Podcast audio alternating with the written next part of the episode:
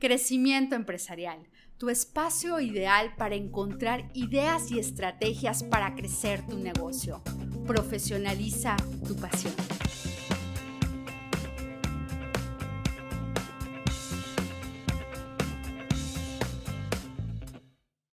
Les cuento.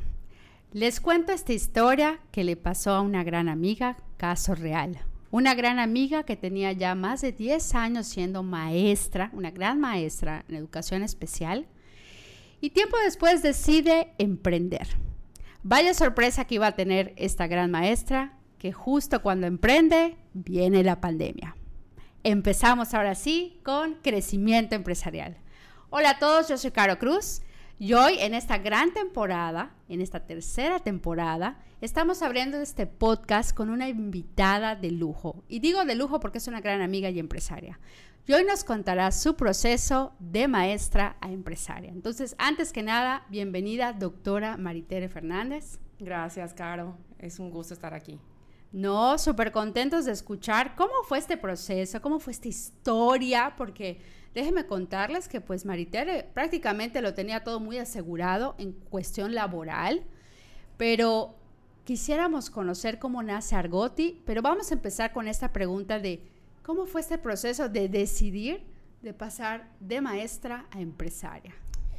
Pues bueno, claro, la verdad es que este proceso ha sido desde que salí de la carrera en realidad, que aunque te orientan un poco al tener un trabajo formal, y digo formal porque hay un horario fijo, establecido, un sueldo ya con prestaciones, en, donde pues de alguna manera no es tan fácil tampoco el proceso de entrar, pero ya que estás, sí llevas un proceso un poco más em, estable en cuanto al trabajo. Pero al momento de trabajar, yo siempre veía que los logros que yo tenía con mis alumnos tardaban más en llegar. Llegaba eh, más tarde este, esta adquisición de habilidades, o esta superación de alguna dificultad.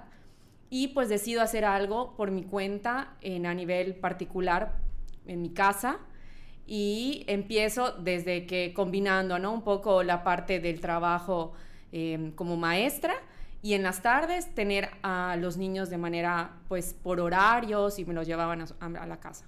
Perfecto, me da risa porque como las grandes historias de los empresarios empiezan desde casa. Sí, la verdad. Es y como poco a poco empieza a tornar pues todo más en pues orden y demás. Pero realmente me imagino hubieron como muchos detonantes para que tomaras esta decisión.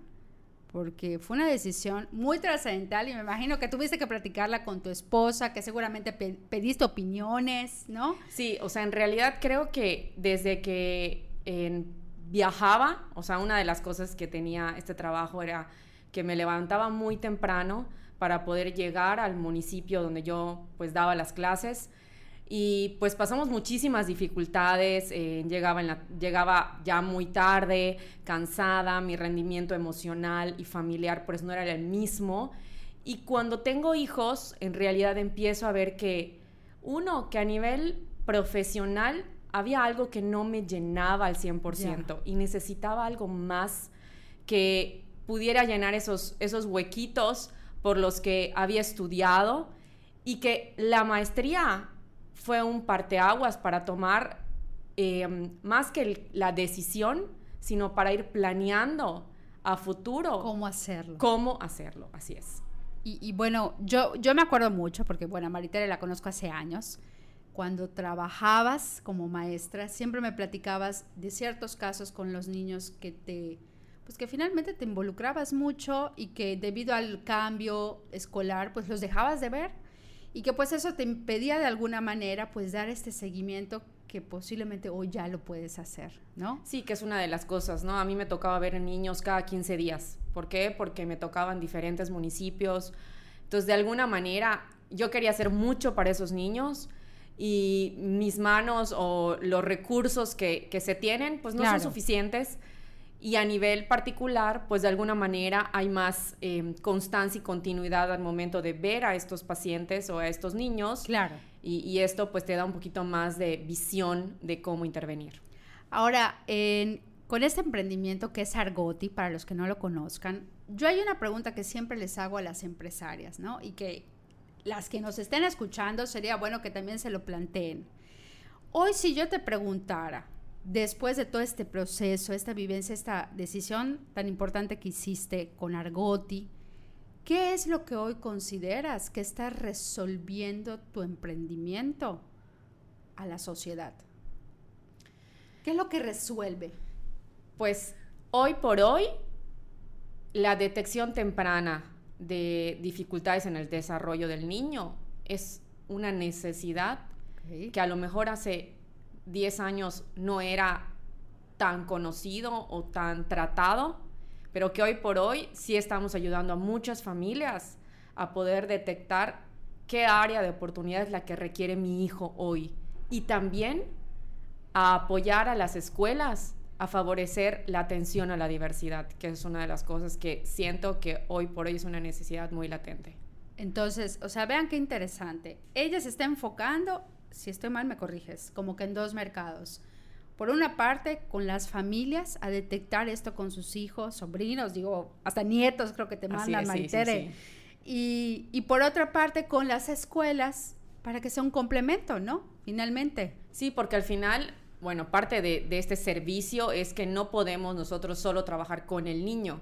También parte de la experiencia que me da haber trabajado en la escuela es darme cuenta que el niño necesita, cuando estamos trabajando con él, pues la parte del trabajo en equipo, ¿no? Las familias, la escuela y los especialistas. Es algo integral. Así es, integral.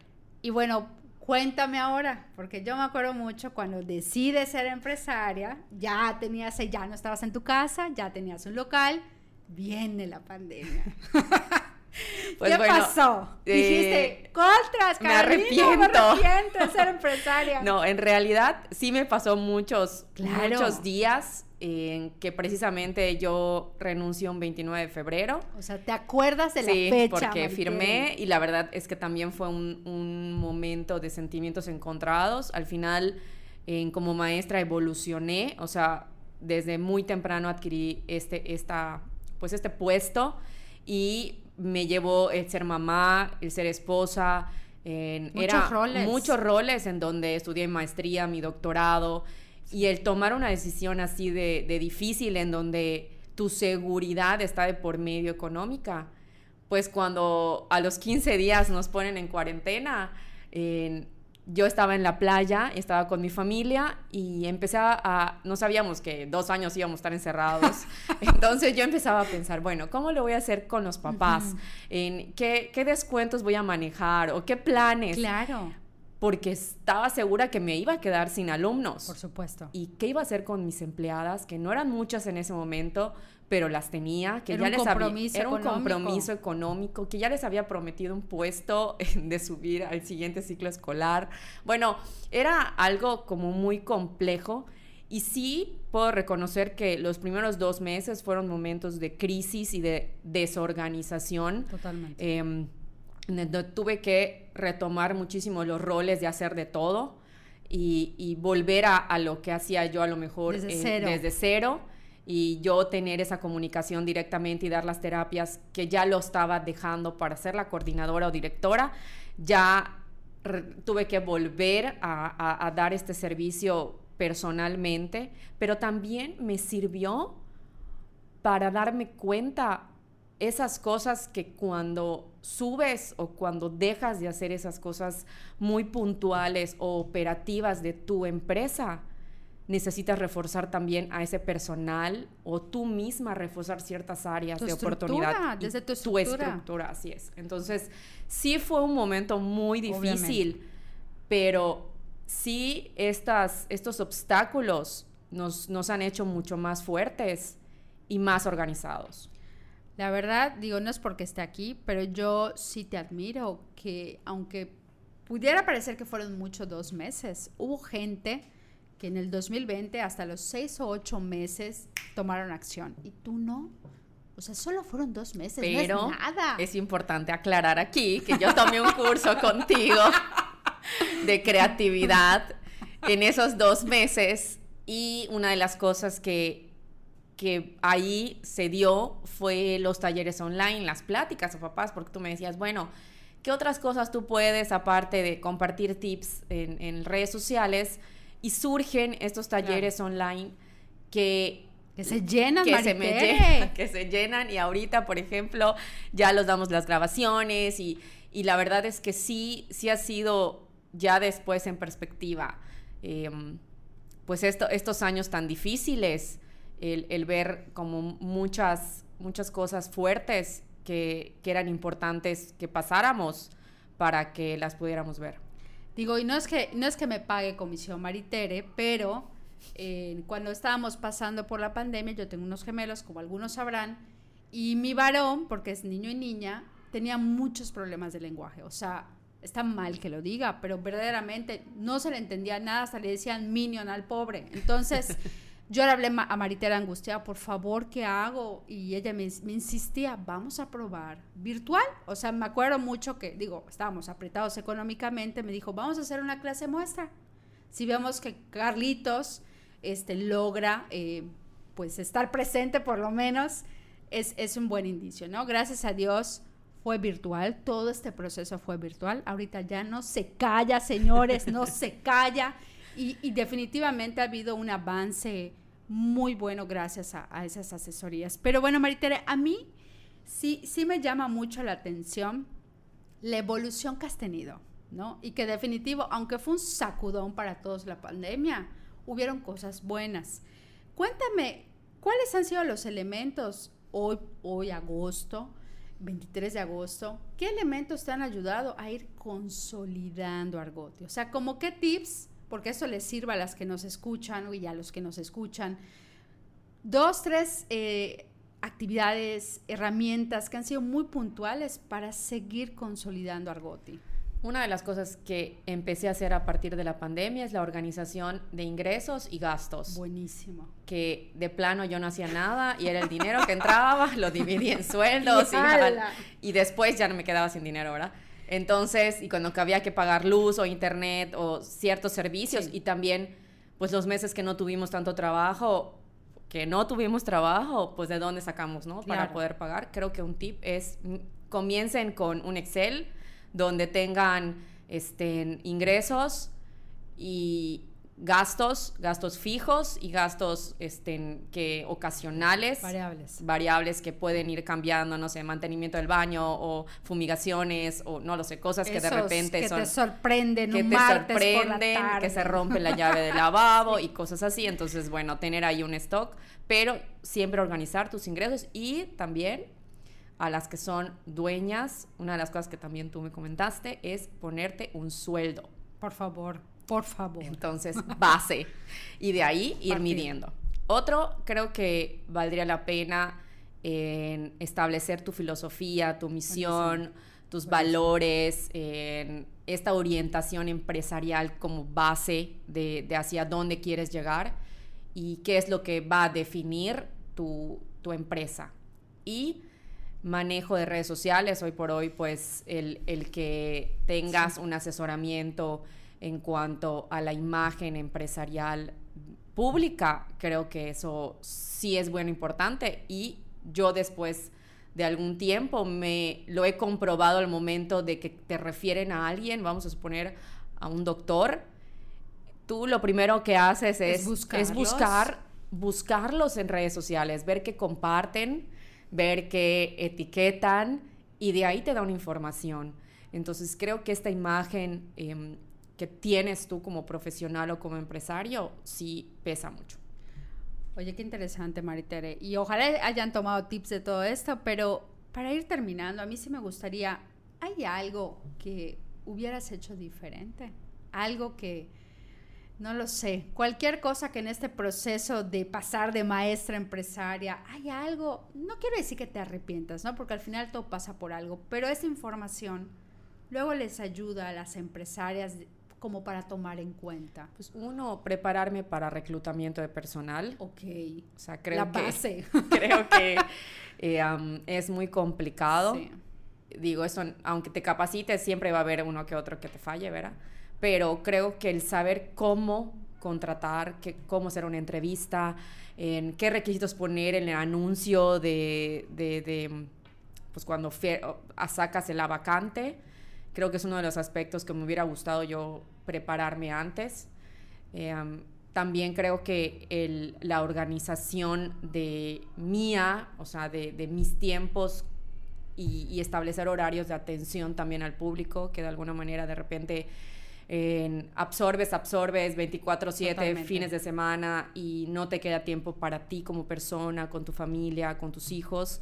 Entonces creo que sí es importante ir poniendo en horarios, límites para equilibrar la parte empresarial y la parte personal y familiar y que si hay en crisis de ansiedades, crisis emocionales, en apoyarte siempre con un profesional y que lleves un, seguimiento con un especialista.